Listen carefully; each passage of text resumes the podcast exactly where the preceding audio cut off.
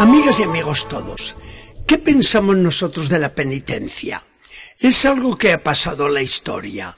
¿Se hace o no se hace actualmente penitencia en la iglesia? Y si queremos hacer penitencia, ¿por qué la debemos hacer? Son estas unas preguntas ineludibles cuando comenzamos la cuaresma, que se abre cada año este día con la ceremonia austera de la imposición de la ceniza. Esta ceremonia está muy arraigada en nuestros pueblos americanos, que colas en nuestras iglesias para recibirla. Pero viene también la pregunta comprometedora. ¿Por qué recibimos la ceniza? ¿Sabemos lo que significa? Nos comprometemos a realizar lo que la Iglesia nos pide con este rito. ¿Qué significa la ceniza? En la Biblia, cuando una persona se echaba buenos puñados de ceniza o se revolcaba en ella como el rey de Nínive, quería decir que estaba arrepentido del mal que había hecho e imploraba así la misericordia de Dios. A ello se unía el vestirse de saco áspero y de darse severamente al ayuno. Dios entonces, conmovido, se rendía ante la humildad y la penitencia de su pueblo. Este es el espíritu con que hoy nos acercamos a este rito severo. El sacerdote nos repite la sentencia inexorable de la Biblia a Adán el pecador.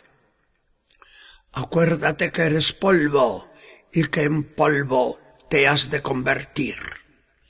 Y si has de morir, ¿por qué no haces lo único que interesa? Y lo que te interesa es esto. Conviértete y cree en el Evangelio. Este es el espíritu que anima a la iglesia en este día. El miedo del terrible morirás irremisiblemente morirás, se convierte entonces en confianza absoluta. Jesucristo me ofrece la salvación. Ese volverse a Dios con corazón sincero se le prueba a lo largo de la cuaresma con la penitencia, en su doble aspecto, el arrepentimiento por haber pecado y la demostración del dolor con la austeridad de la vida, con la negación de muchos caprichos, con la imposición de sacrificios voluntarios que llamamos penitencias para satisfacer a Dios por el mal que se ha cometido. El cristiano se pregunta, si el Señor se retiró durante cuarenta días a aquella montaña desértica a practicar un grave ayuno por nosotros. Será mucho que nosotros hagamos por Él y por nuestra salvación algo semejante durante la cuaresma. Esto significa dar a este miércoles de ceniza su verdadero sentido. ¿Cómo es el empezar un tiempo de renovación espiritual con la confesión de las culpas y con la austeridad de la vida. Pero volvemos a las preguntas primeras. ¿Es que se acostumbra hoy todavía el hacer penitencias? Aún tenemos que guardar ayunos. ¿No están superadas esas prácticas un poco bárbaras de tiempos idos? Pues no, no ha pasado de moda nada de todo eso.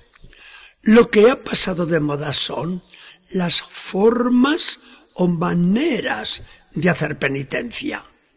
Hoy ya no se hacen las penitencias por ley de la Iglesia, por más que la Iglesia las sigue mandando, aunque lo que nos manda sea tan moderado.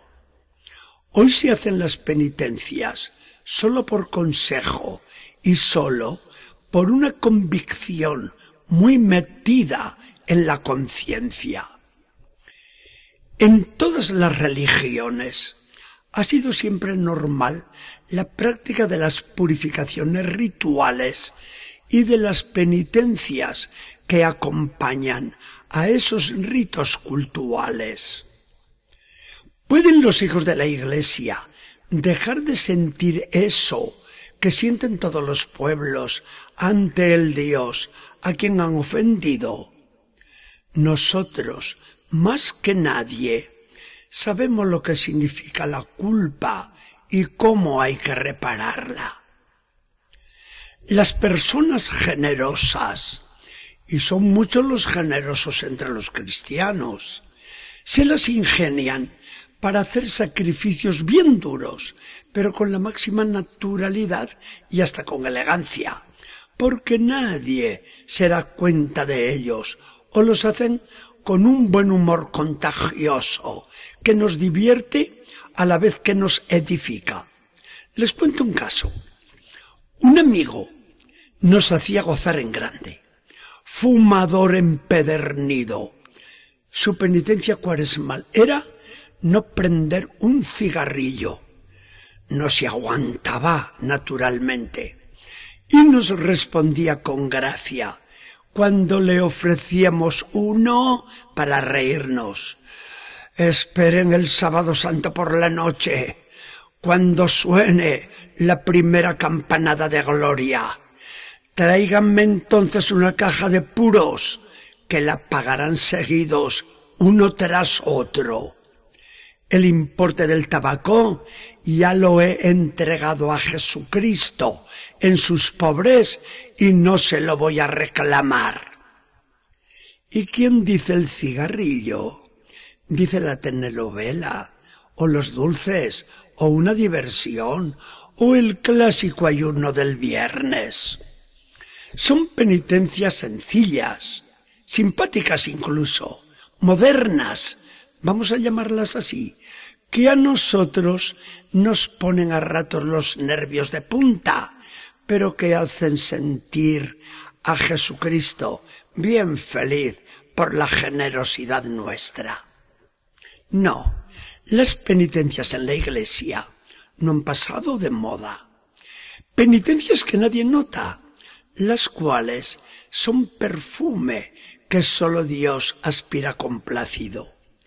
Porque el cristiano se las ingenia para que la izquierda no sepa nunca lo que hace la derecha.